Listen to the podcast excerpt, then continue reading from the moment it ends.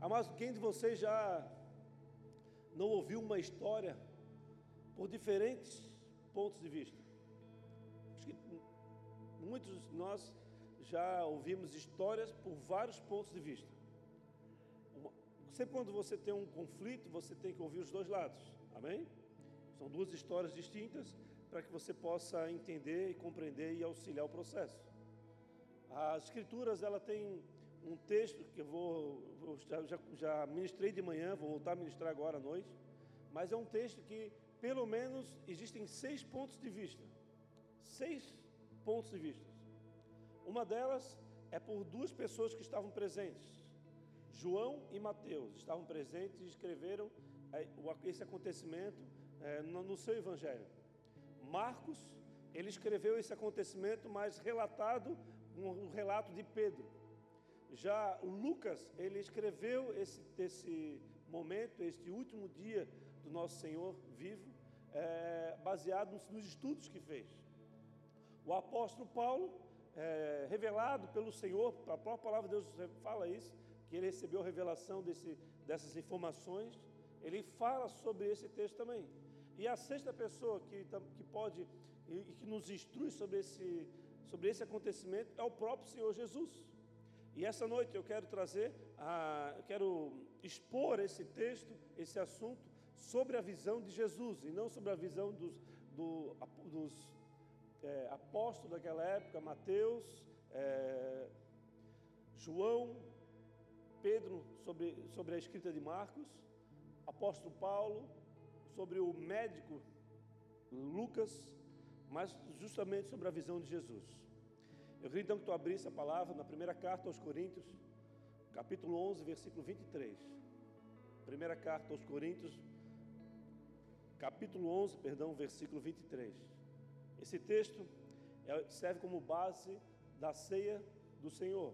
Hoje nós iremos ceiar, nós sempre usamos esse texto para ministrar a, a, a ceia. E eu vou apresentar para vocês aquilo que Deus me mostrou é sobre este dia, sobre aquilo que aconteceu neste tempo, e, mas sobre a ótica de Jesus, e não sobre a ótica nem do apóstolo Paulo, nem de Mateus, nem de João, nem de Pedro, escrito por Marcos, e nem por Lucas através do seu estudo, e nem também por aquele que escreveu esse texto, que é o próprio apóstolo Paulo. Está escrito assim: Porque eu recebi do Senhor o que também transmiti a vocês. Aqui já mostra que ele recebeu do Senhor informação, o apóstolo Paulo. Que o Senhor Jesus, na noite que foi traído, pegou o pão, deu graças, partiu e disse: Isto é o meu corpo dado em favor de vocês. Façam isto em memória de mim. Da mesma forma, depois de ter comido o pão, ele pegou o cálice e disse: Este cálice é a nova aliança no meu sangue. Façam isto sempre que o beberem em memória de mim. Eu estava estudando esse texto, ou lendo esse texto, esse, esse capítulo de 1 Coríntios, a carta de 1 Coríntios, e o que soltou a minha, a minha mente, a minha visão, que chamou a atenção foi: façam isto, que é o título da mensagem de hoje. Amém? Essa visão, esse texto é a visão de apóstolo Paulo, mas eu vou é, apresentar para vocês, como eu falei, a visão de Jesus. Irmãos, primeira coisa, Jesus, Jesus ele é onisciente, onipresente e o que mais? Onipotente. Ele pode todas as coisas, ele sabe todas as coisas e ele está em todos os lugares. Amém? Aqui, nesse texto, ele era Deus e ele era homem, mas ele sabia o que ia acontecer. Certamente ele sabia o que viria a acontecer. Mas, por que Jesus então não fugiu desse, dessa reunião? Por que Jesus então não abandonou essa reunião? Sabendo o que iria acontecer, por que Jesus permaneceu ali? Permaneceu naquele lugar? É um grande mistério, né? Mas um mistério que nós iremos revelar, ter revelação do Senhor sobre por que, que ele fez isso, qual o motivo. Nós sabemos que ele precisava cumprir um propósito, mas ele tinha razões de não viver por aquilo e talvez cumprir o propósito num outro momento, de uma outra forma. Ele não fugiu do propósito que Deus tinha dado a ele. Mas ele sabia que o pior estava para acontecer, mas surpreendentemente ele participa desta reunião. Que Deus começou falando comigo foi que o propósito dele, assim como o propósito nosso, é maior do que as nossas próprias vidas. O propósito dele não só superou a vida dele, como, como está até hoje atuante nas nossas vidas, na nossa sociedade brasileira, na sociedade no mundo como um todo. Estão comigo? Estão comigo, igreja? Então tá bom. Naquela noite, Jesus havia de ser traído. Não somente traído, mas ele ia ser negado, ele seria rejeitado. Naquela noite, ele seria é, é, atraído para um lugar para ser identificado pelo traidor com um beijo na sua bochecha. Uma noite que foi marcante na história bíblica, na história do Senhor, nosso Senhor Jesus, marcante para nós também. Mas é uma, uma, mas é uma atitude que excede todo entendimento. Alguém que saberia que seria traído, rejeitado, abandonado, alguém que logo em seguida seria sofrer, uma, ia ser ferido profundamente. A história fala que ele foi tão brutalmente ferido que as costelas dele apareceram, apareceram de tanta sua que levou nas costas. Os, os, os instrumentos daquela época tinham garras e cada vez que dava nas costas dele, quando puxava, vinha a carne junto. Então ele estava com as costas, com, a sua, com as costelas aparecendo. Ele sofreu demais. Ele passou por situações terríveis, foi julgado, condenado, crucificado. Ele sabia que estava sendo conduzido para esse lugar. Ele tinha todos os motivos para abandonar esse, esse dia, fugir, ir para outro lugar, mas ele permaneceu. No livro de Mateus, no capítulo 26, versículo 31, está escrito assim: Mateus 26, 31. Então Jesus lhe disse: Ainda esta noite, todos vocês me abandonarão. Quem? Um ou outro? Não. Todos. Todos vocês me abandonarão. Pois está escrito: Ferirei o pastor e as ovelhas do rebanho serão dispersas. Todos abandonaram. Ainda existe aquele, aquele, aquela lembrança, aquele fato do apóstolo Pedro é, negar Jesus três vezes e Jesus falar: Olha, Pedro, você vai me negar por, por três vezes e você só vai cair em si, só vai ter consciência do que você fez quando o galo cantar. Amém?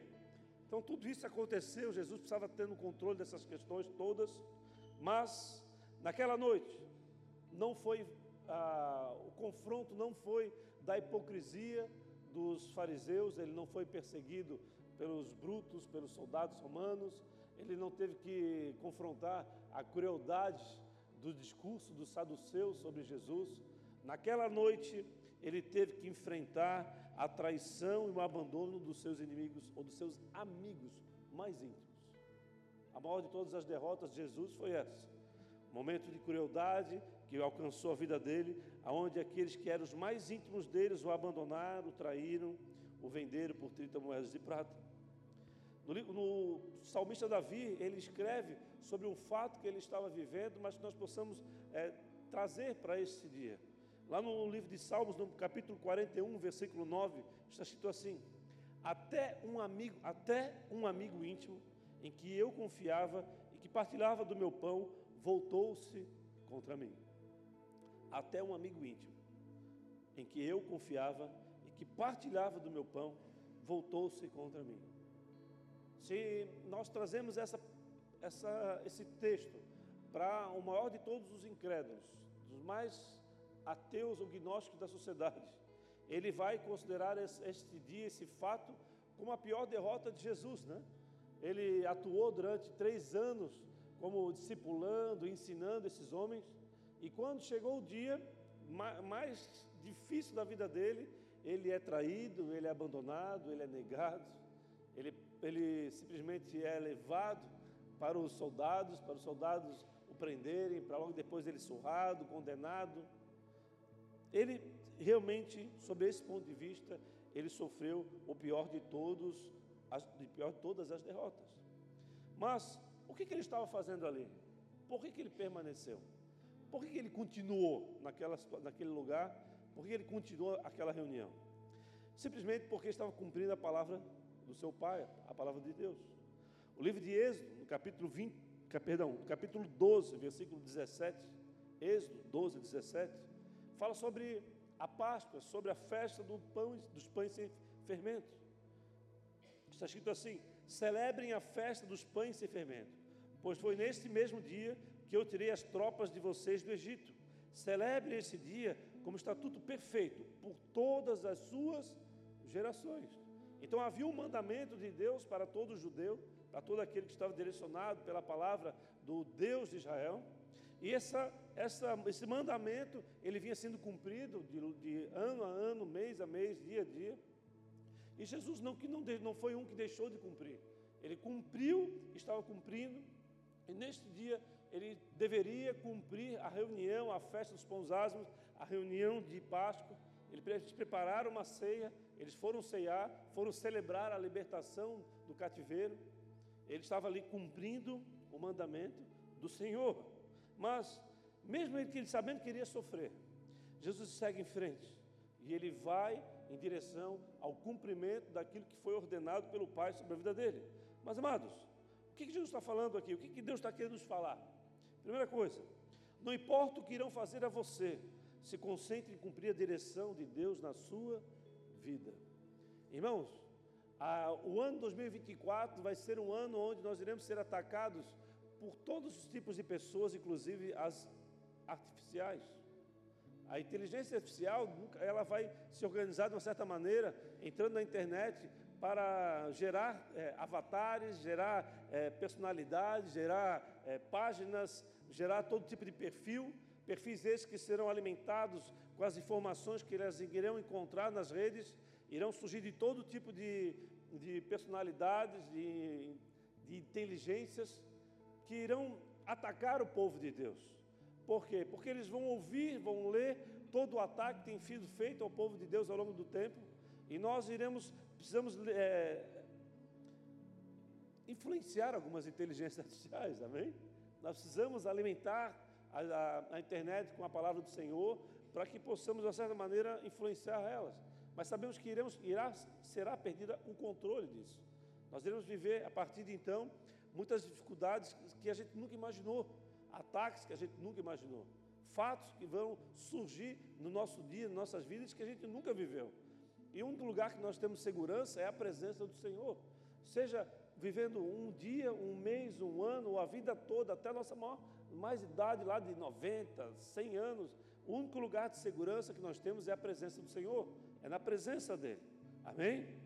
Mas ele, Jesus ele fala, deixa bem claro para nós que não importa o que faça, não importa o que, o que é, direcionam a você, seja uma palavra de engano, seja, seja uma traição, seja uma rejeição, seja uma, uma ferida, não importa o que faça, Continue em frente cumprindo aquilo que foi designado por Deus na sua vida.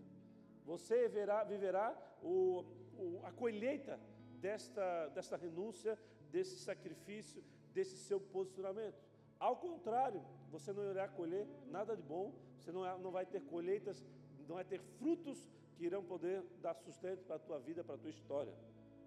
Mas muitas derrotas, amados, elas irão acontecer nas nossas vidas. Eu já vivi várias delas. Já vivi vários dias de aflição, de angústia, tempestade, deserto, dias de, de enfermidade. Cada um de nós irão ser, irá mar, ser marcados por dias difíceis, por dias é, marcantes de aflição. Um filho doente, uma esposa doente, um marido doente. É, não só a enfermidade, mas a, uma derrota, um, um assalto que retirando tudo que você tem, um filho que se afasta, uma mãe que, que te rejeita. Várias circunstâncias irão acontecer nas nossas vidas ao longo dos anos. Mas o fato é que nós precisamos ter a convicção de quem somos em Deus para cumprir aquilo que Deus designou sobre nós, a palavra dele. Por quê? Porque não importa o que aconteça na jornada de vida, o importante é que no final, aqueles que permanecerem na presença do Senhor serão considerados vencedores. Amém? Então você pode viver uma vida toda de derrota, mas se você permanecer no Senhor, você vai terminar como vencedor. Amém? Então é sábio nós ouvirmos ao Senhor, darmos ouvido para Ele, buscar a direção dEle, buscarmos a presença dEle, buscarmos sermos avivados, ativados espiritualmente, porque Ele é o único que, é, que tem capacidade de transformar as nossas vidas, de, de nos confrontar, de nos aconselhar, de maneira que nós viemos a, a permitir Porque muitas vezes, ou a grande maioria das vezes, o homem não permite ah, o confronto, ah, um posicionamento duro de um líder, de, de um pai, de uma mãe. Os filhos têm a tendência de, de se rebelar, de rejeitar esse confronto. O filho inteligente é aquele que ouve o confronto do pai e atende o confronto. Amém? E é esse grupo, esse grupo de filhos que atendem o, direcionamento do Pai, atende a palavra do Senhor, serão aqueles que serão guardados e protegidos por Ele e conduzidos para um lugar que só Ele é capaz de nos dar a, a, a revelação, o tempo, o, o governo para fazer as conquistas independente das circunstâncias ao qual nós estamos vivendo. Eu, eu não encontrei um ato de covardia de Jesus nas Escrituras. Já procurei diversas. Eu, se você for estudar as Escrituras, seja qual, desde do, do, do não, desde o Gênesis ao Apocalipse, você não vai encontrar um ato de covardia do nosso Deus. O Senhor Jesus, ele se fez homem, ele não foi covarde um único momento. Ele foi extremamente corajoso. Portanto, neste dia, ele sabendo que ia acontecer o que queria acontecer, ele, ele, ele se posicionou porque ele entende que as, as atitudes que os discípulos iriam tomar isso é responsabilidade deles. Amém? Mas as atitudes e, os, e o posicionamento e o comportamento de Jesus diante desse desafio era responsabilidade do Senhor Jesus. Amém? Então, cada um de nós precisamos estar atentos que somos responsáveis pelas nossas ações, pelo nosso comportamento, pelas nossas decisões, e baseado nessas, nessas ações, nesse comportamento, nós iremos viver frutos vindouros, frutos de, é, que venham nos manter, manter espiritualmente conectados, ou frutos de destruição, frutos que irão nos afastar da presença do Senhor.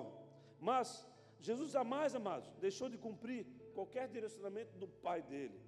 Ele buscava em oração constantemente a, a direcionamento do Senhor. Muitos se falam, ó oh, pastor, nós queremos é, entender, ou queremos viver uma cura na nossa família, na minha vida, na vida de alguém. Mas você vem para a igreja, você quer receber essa cura de uma oração ali de um minuto, dois minutos, né? De alguém. O que, que Jesus fazia? Jesus ele orava horas, horas, dias.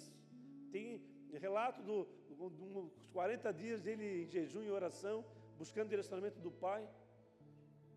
Então ele orava 40 dias, orava horas, e ele libertava em segundos. E nós queremos orar segundos e precisamos orar por horas pela cura. Está entendendo, amados? Que quanto mais nos afastamos do Pai, mais longe nós estamos diante daquilo que Ele tem para realizar através de nós. Quanto mais próximo nós estamos dele, mais ele nos, nos capacita a discernir, a entender o tempo, o momento, aquilo que precisa ser feito, aquilo que precisa ser falado, a maneira que nós devemos nos posicionar, o nosso comportamento. Mas, entre obedecer a Deus e fugir dos discípulos, ou fugir daquela reunião, Jesus ele escolheu o quê? Ele escolheu obedecer. E a obediência é, é, a, é, é a moeda do mundo espiritual. Obedecer a palavra de Deus te dá autoridade. A desobediência, você dá autoridade para o inimigo que está ali só esperando que você desobedeça para que ele possa, como procurador, chegar diante do juiz e te trazer a condenação. Se você não se posicionar e buscar arrependimento e perdão, o teu advogado, que é Jesus, não vai ter como te defender. E com isso você vai viver consequências liberadas pelo próprio Deus, justo. Já que ele fez, ele sofre as suas próprias consequências. Amém? Se você procurar as escrituras, você vai ver esse tribunal de Deus, onde temos o Satanás como procurador e Jesus como advogado. Mas estamos aqui, amados, reunidos reunidos em volta de uma grande mesa, reunidos com o objetivo de buscar a voz do Senhor, o direcionamento dele, mas direcionados por Ele, porque Ele nos mandou que, é, através do, do Espírito que nos conduz até aqui, para que possamos celebrar, não somente em ceia, mas celebrarmos ao nome dEle aquilo que Ele fez e aquilo que irá fazer. Que nós possamos viver esse dia de uma maneira intensa, que nós possamos viver esse dia gratos por aquilo que Deus já fez, por aquilo que Deus vai fazer, e, e muitas vezes já está gratos por aquilo que você nem sabe que vai acontecer, mas que tudo faz parte de um processo que Deus confiou a você. Amém? Talvez você vai olhar para, mas isso aqui é muito terrível, Senhor. Mas se Ele permitiu que você estivesse vivendo aquilo, ou é consequência dos teus atos, ou é uma prova de Deus. Então, dependendo das circunstâncias, busque o Senhor para que Ele organize a tua cabeça, o teu coração, organize a tua, a tua mente, a tua visão, para que você dê sequência àquilo que Ele tem sobre a tua vida. Amém? No verso 23 de 1 Coríntios 11, Jesus fala o seguinte: Jesus, perdão, o apóstolo Paulo fala o seguinte: Jesus tomou o pão. Irmãos, Jesus estava reunido, sabia que ia acontecer, ele tem, a ceia está na mesa, Jesus pega o pão, ele reparte o pão. Aí eu lhe pergunto: para quem foi que Jesus deu o primeiro pedaço do pão? Para o discípulo amado? Jesus deu para justamente para o para Judas. Judas recebeu o primeiro pedaço do pão. Irmão, o que, que significa isso? No nossa cultura é fácil entender. Quando você reparte um bolo, o primeiro pedaço é para alguém que você honra, amém? Você está diante de um carro, você está num casamento, o primeiro pedaço é para a esposa, para o esposo. Você está no aniversário, para a mãe, para o pai, você sempre tem, para o irmão, você sempre vai direcionar o primeiro pedaço para aquela pessoa que você considera. Naturalmente é assim. A não ser que tenha algum metido ali que pega o bolo e, da tua mão e, e você fica indignado e corrige e dá o segundo. Amém? Mas o fato é, o primeiro pedaço sempre é para alguém que você é, honra, que você tem afeto, que você ama. Mas, então por que Jesus deu o primeiro pedaço, amados, para Judas, sabendo o que iria acontecer?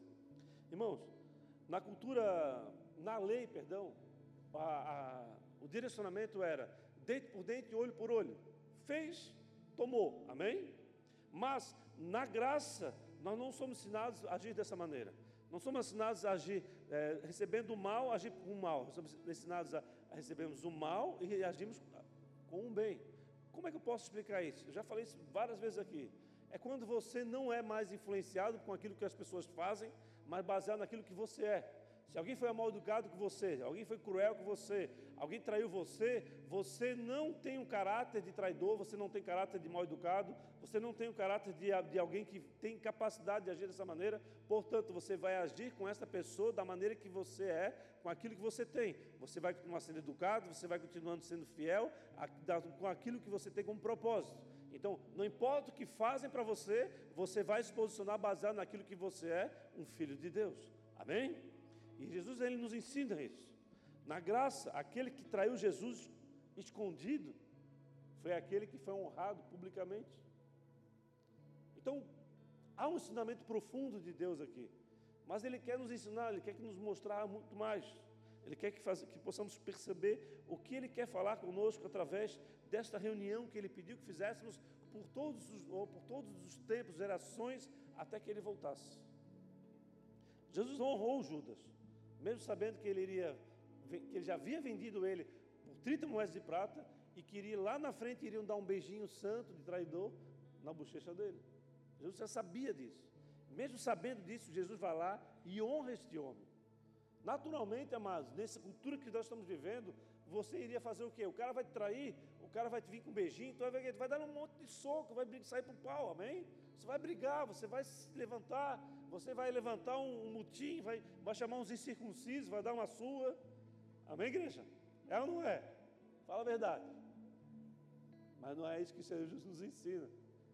Não é isso que Jesus nos ensina.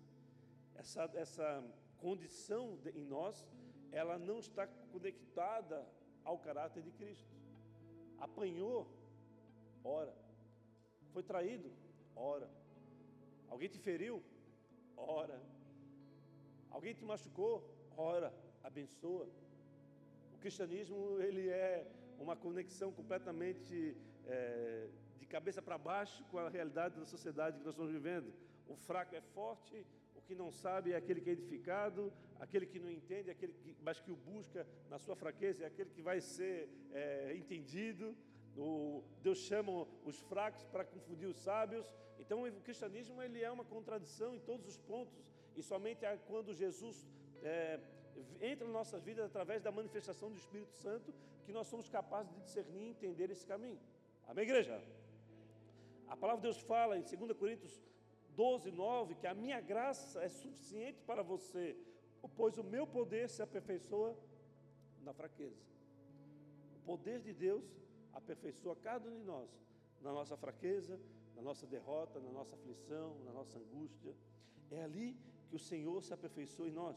É ali que Ele, se revela a cada um de nós.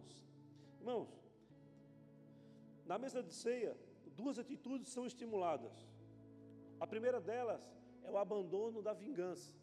Como eu falei, alguém fez algo mal para você, você reúne, um, enche teu coração de, de propósito, de lá ferir a pessoa, de magoar a pessoa, de dar uma surra na pessoa, de,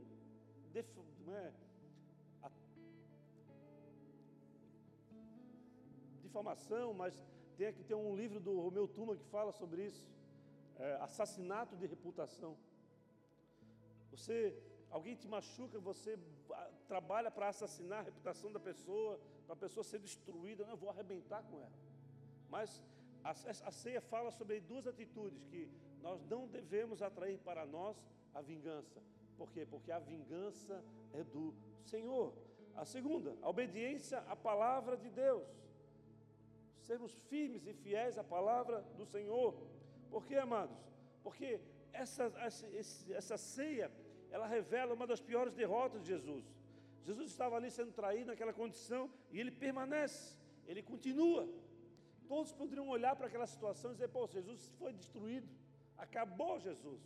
Mas, três dias depois, ele retorna lá do profundo do ventre das trevas, com a chave da vida e da morte nas suas mãos. Três dias depois, não foram três meses, três anos, três dias. Se Judas tivesse esperado por esse período, ele não teria sido morto, ele teria sido perdoado. Amém? Tudo que o inimigo da nossa alma quer é que nós venhamos a desistir. Tudo que o inimigo da, da nossa alma quer é que nós venhamos a abandonar a jornada, a desobedecer a palavra do Senhor. No livro de Romanos, no capítulo 12, versículo 19, está escrito assim: Amados, nunca procure vingar-se, mas deixe com Deus a ira, pois está escrito: Minha é a vingança e eu retribuirei, diz o Senhor. Esse é o direcionamento dos nossos Deus.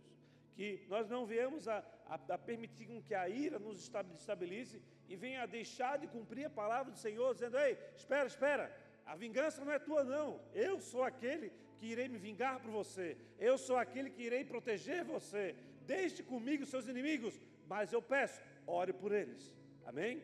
Ore, peça misericórdia do Senhor, peça que, que eles venham a ser transformados, peçam que eles venham ser tocados, peça pela vida deles, pela alma deles, para que eles venham se converter. Porque um testemunho de alguém numa condição com essa que se converte é uma bomba no inferno. Amém? Mas olha só, amados. Jesus, o que precisava ser, o, Jesus fez o que precisava ser feito, correto? Ele se posicionou, ele permaneceu, ele sentou à mesa com os discípulos. Logo depois ele saiu, ele foi para onde? Ele foi para orar. Ele logo de, na, em oração, os discípulos dormiram, ele continuou orando. Ele foi ferido, ele foi, ele, quando os soldados vieram para prender ele, o Judas veio e deu um beijinho nele para identificar ele. Levaram ele, condenaram ele, julgaram ele, surraram, feriram profundamente ele, crucificaram ele. Tudo isso aconteceu. Mas quando Jesus havia retornado do, do lado do mais profundo das trevas, ele fala algo. João 16, 7. Contudo, afirmo que é para o bem de vocês que eu vá. Se eu não for, o conselheiro não virá para vocês, mas se eu for, eu o enviarei. Quando ele vier, convencerá o mundo do pecado, da justiça e do juízo. Você percebe aqui então que Jesus ele venceu a morte, ele passou um período é, atuando em, é, depois da ressurreição, e ele, ele dá, pede um, dá um direcionamento para cada um de nós, para que nós venhamos a, a, a, ser, receber o Espírito Santo de Deus, para que ele nos conduza, mas ele fala que quando ele vier, ele vai convencer a nós, o mundo, do pecado, da justiça e do juízo. Convencer do pecado é a conversão, é a porta. O, a justiça é o caminho, caminho estreito. É quando aquilo que foi posto sobre você, as derrotas que foram postas sobre você, você vai ser encontrado perseverando. A justiça de Deus vem e atua te, te ajudando, te auxiliando para que o processo em ti seja concluído. E por último, o juízo, que nada mais é do que o alvo, que é a entrada na eternidade. Amém?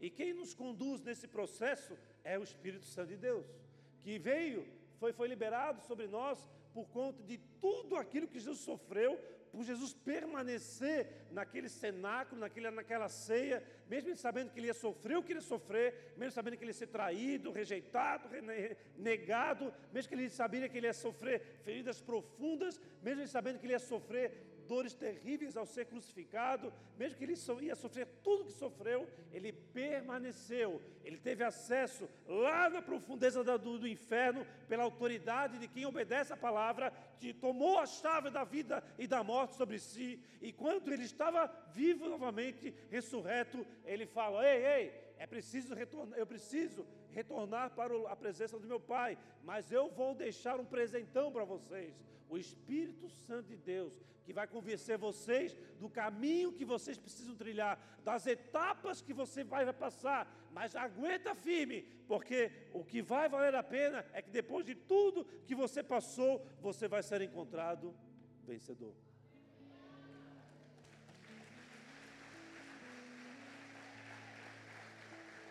Glória a Deus, obrigado, Jesus. Obrigado, Senhor. Mas, amados, você quer ser cheio do Espírito Santo de Deus? Você, mas você sabe que para isso você precisa suportar as traições, as rejeições, as aflições, as tempestades, os, os desertos da vida. Precisamos permanecer na mesa da comunhão, obedecendo a palavra do Senhor, ceando. Mas aqueles que permanecerem, preparem-se para ser cheios do Espírito Santo de Deus. O tempo que estamos vivendo agora, mais do que nunca, Deus vai nos encher do seu Espírito, nos trazer é, luz que, que não pode se apagar, força suficiente para nos posicionar, força suficiente para nós renunciar é, sacrificar o que precisa ser sacrificado, não como animais em cima de uma fogueira, mas a, a, dias, de, dias de paz, de alegria, para que o Senhor seja glorificado, apesar de, afinal de contas, o Evangelho é um homem dando a sua própria vida para que outro viva. Amém? Então, em obediência ao Senhor, iremos passar por dias difíceis, mas todas essas circunstâncias irão nos conduzir a um lugar que vai valer a pena a eternidade. Amém, igreja? Mas tem mais. No livro de João, no capítulo 17, versículo 1, está escrito assim: João 17, 1. Depois de dizer isso, Jesus olhou para o céu e orou: Pai, chegou a hora. Lembre-se que ele falou para os, para os discípulos: é necessário que eu vá para que o Espírito Santo venha. Amém? Mas chegou no momento então que ele precisava subir, que ele precisava ser ascendido ao céu. E ele fala: depois de dizer isso, Jesus olhou para o céu e orou: Pai, é chegada a hora, glorifica teu filho para que o teu filho te glorifique. E ele começa a falar sobre o fato dele subir ao céu. Mas olha no verso 9, por gentileza. Aqui Jesus começa a fazer uma oração por nós. Todo aquele que permaneceu e permanece na presença dele, na mesa, na ceia, na mesa de comunhão, é foco dessa oração. Eu peço por eles, Jesus está falando, amém? Eu não peço pelo mundo, mas por aqueles que me deste, pois são teus. Tudo que eu tenho é teu, e tudo que tens é meu, e eu tenho sido glorificado por meio deles. Já não estarei no mundo, mas eles ainda estão no mundo. Eu vou para ti, Pai Santo, protege-os por amor do teu nome, o nome que me deste, para que seja um, assim como somos. Nós somos foco da oração de Jesus. Os que permanecem, os que perseveram, os que estão à mesa da comunhão, aqueles que creem no sobrenatural, aqueles que não, não se importam com o que vai acontecer, não se importam com o que os outros falam, com o que os outros fazem, mas aqueles que se importam em cumprir a palavra do Senhor e permanecem na mesa, sentados em comunhão com Ele, são focos dessa oração. Essa oração é o, o alvo desta, daqueles que estão perseverando. E Jesus ele nos ora para nós e por nós. Mas o que está, o que já onde podemos chegar a partir desse momento? Chegamos então no momento onde Jesus ceiou, Jesus ele foi traído, foi negado, foi rejeitado, Jesus foi surrado, Jesus foi condenado, preso, Jesus ele foi crucificado, Jesus ele foi retirado da cruz, foi levado para o, para o túmulo, ele ressuscitou, Jesus ele chegou diante do Pai, Senhor Pai, agora é hora de eu ir. Mas há algo, amados, que tem, Deus tem para nós, ainda como outro ensinamento muito forte. Lá no verso 24 de 1 Coríntios 11, texto que nós lemos no início, Jesus ele faz algo muito forte ali. Jesus ele deu graças, ou seja, Jesus agradeceu. Irmãos, aqui eu quero falar um pouco para vocês rapidamente sobre um ambiente da manifestação de Deus nas nossas vidas. Não há como você querer ter experiências com o Senhor no ambiente de ingratidão. Não há como você querer ser revestidos, guardados e protegidos por, por, pelo nosso Deus num ambiente de ingratidão, dando, é, tornando comum aquilo que é incomum, tornando ordinário aquilo que é extraordinário. A presença do Senhor, ela está acima de qualquer circunstância.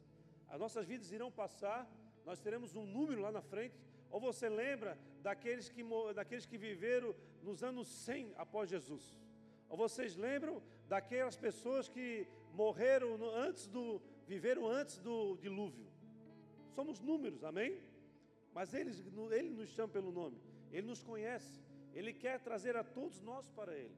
E esse ambiente de revelação, esse ambiente de condução ao, ao, à intimidade, ao, ao discernimento do mais profundo e mais intenso, ele está no ambiente de gratidão, no ambiente de honra, de valorização daquilo que Deus nos concedeu. E não no ambiente de, ah, de qualquer coisa, naquele sentido do Zeca Pagodinho, né? deixa a vida me levar, vida leva eu, sem tomar conta da vida, sem tomar conta daquilo que está fazendo, daquilo que é necessário que seja feito. Jesus ele cumpriu cada palavra, ele não abandonou, e nós precisamos ter esse discernimento. Nós precisamos ter discernimento que nós não podemos abandonar aquilo que Deus nos confiou, que se isso acontecer, você entra num ambiente de ingratidão, é um ambiente onde você não será é, permitido ser guardado por Deus. Você, neste ambiente, você vai ao deserto com os seus próprios pés, você vai sofrer consequências baseadas nas suas decisões de abandono daquilo que Deus tem sobre a tua vida. Então nós precisamos compreender que esse ambiente de glória e de manifestação de Deus, eh, de maneira mais intensa, é um ambiente de gratidão. Jesus nos ensina isso. Por que Jesus agradece, né? Sabendo que ia ser traído, ia ser condenado, morto, suado. Não importa o que aconteça, amados, agradeça a Deus. Faça da tua vida uma, uma vida de gratidão.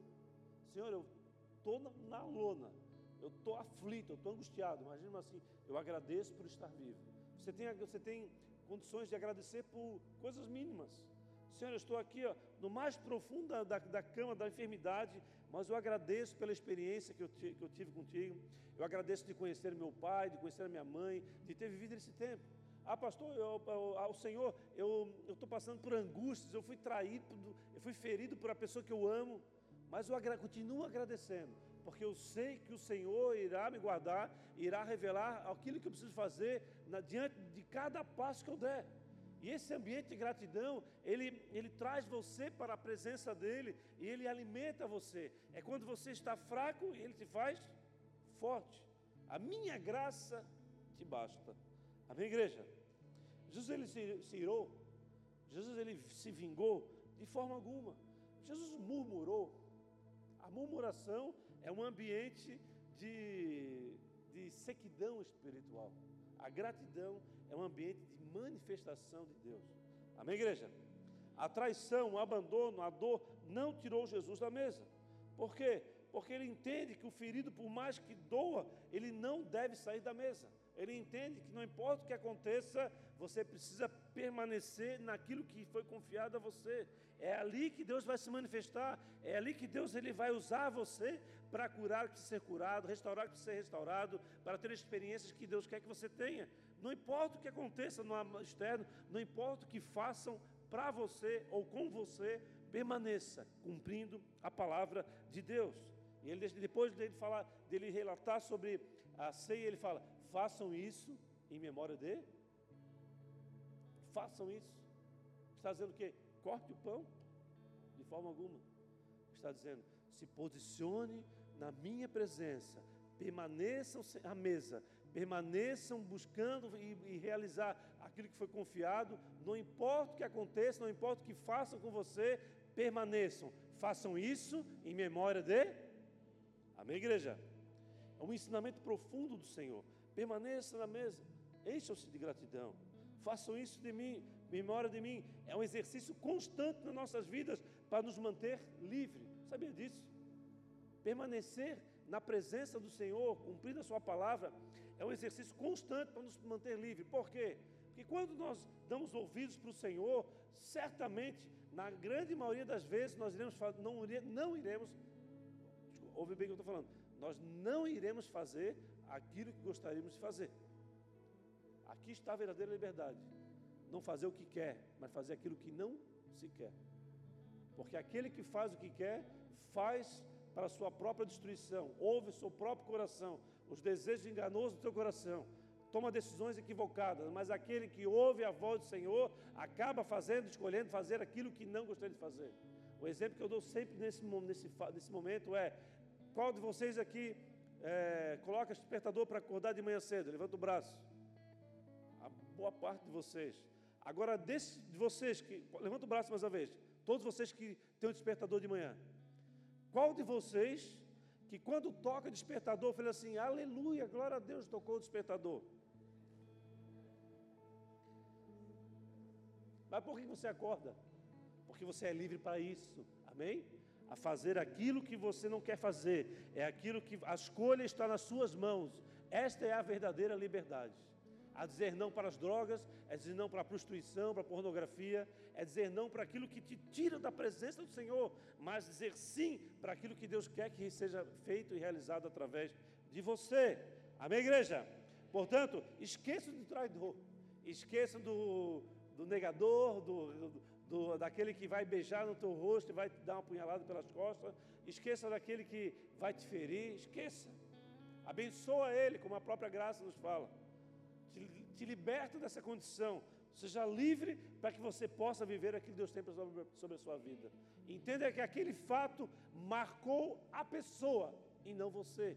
Aquele fato fala do traidor, fala do negador, fala do, do feridor ou do, do daquele que te atacou, daquele que te machucou e não fala de você. Você é aquele que permanece, você é aquele que participa da presença do Senhor, é aquele que trabalha para cumprir a palavra por todos os dias, mesmo que tendo dificuldade, tendo sofrer erros, mesmo não conseguindo fazer muitas vezes o que quer fazer. O próprio Paulo declarou isso. O cara já é um homem maduro, profundo na fé, e ele fala: aquilo que eu quero fazer eu não faço, mas aquilo que eu faço não é aquilo que eu quero. Que história é essa?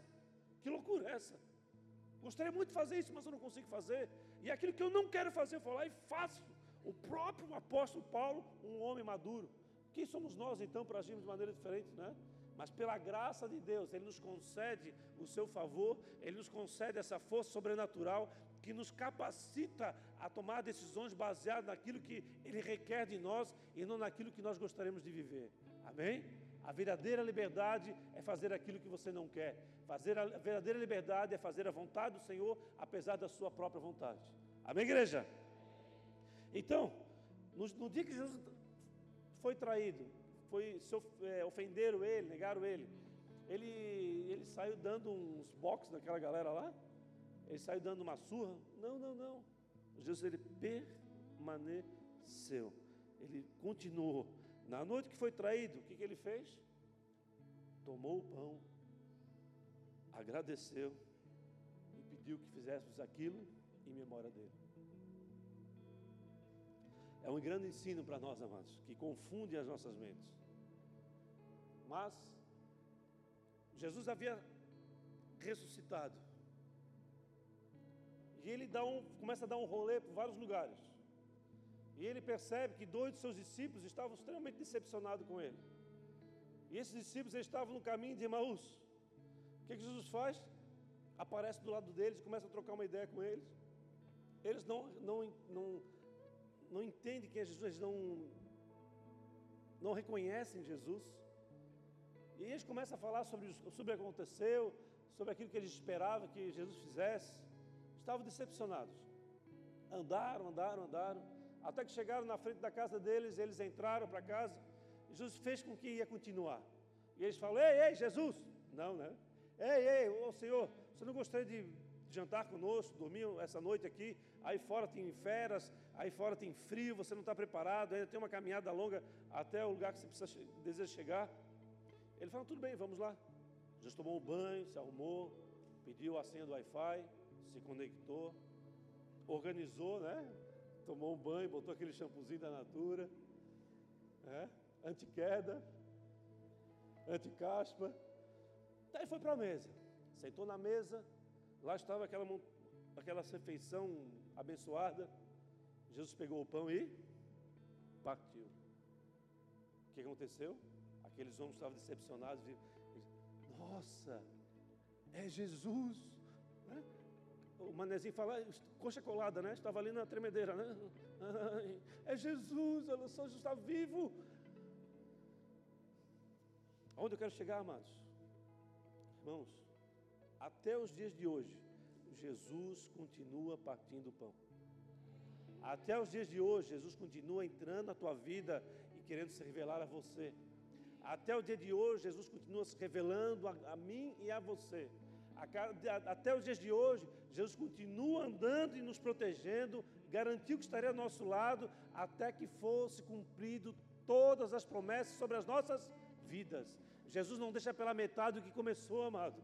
Portanto, confia nele, descansa. É no sentido do céu, não importa o que aconteça, Senhor. Eu errei, eu vou corrigir. Mas não importa o que aconteça, eu sei que o Senhor está ao meu lado e eu sei que o Senhor vive e através de mim e das minhas ações, o Senhor será glorificado. Amém? Glória a Deus.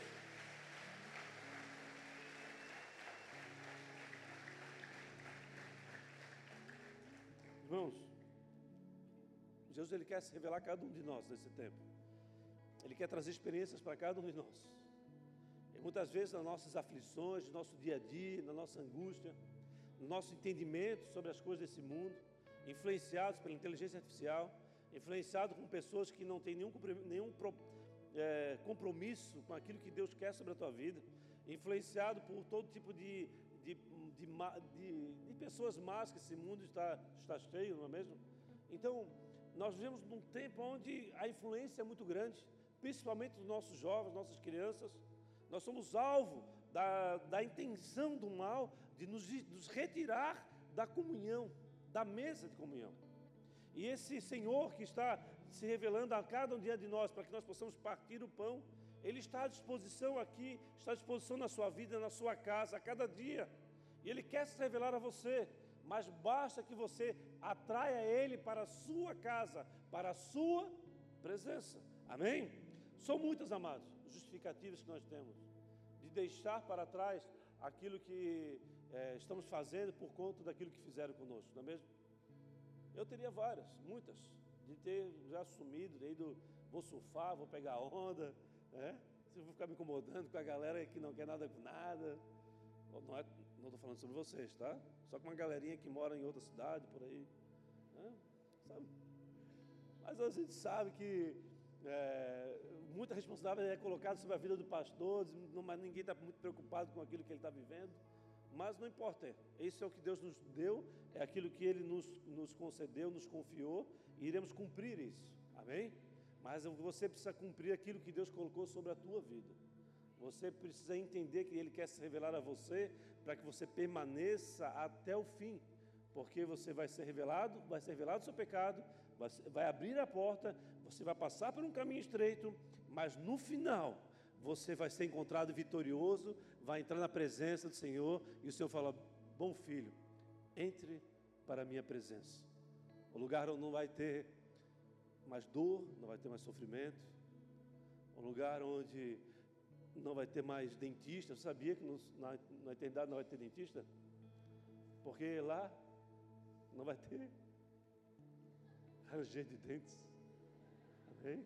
Então, para se não tem dente, para que dentista? Amém, igreja? É um lugar de paz, de alegria, um lugar que as dores não vão nos encontrar.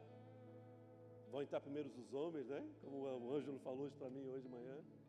Mas e por que os homens? É que 30, os homens vão entrar 30 minutos antes das mulheres. Por isso que vai ser um tempo de, de silêncio.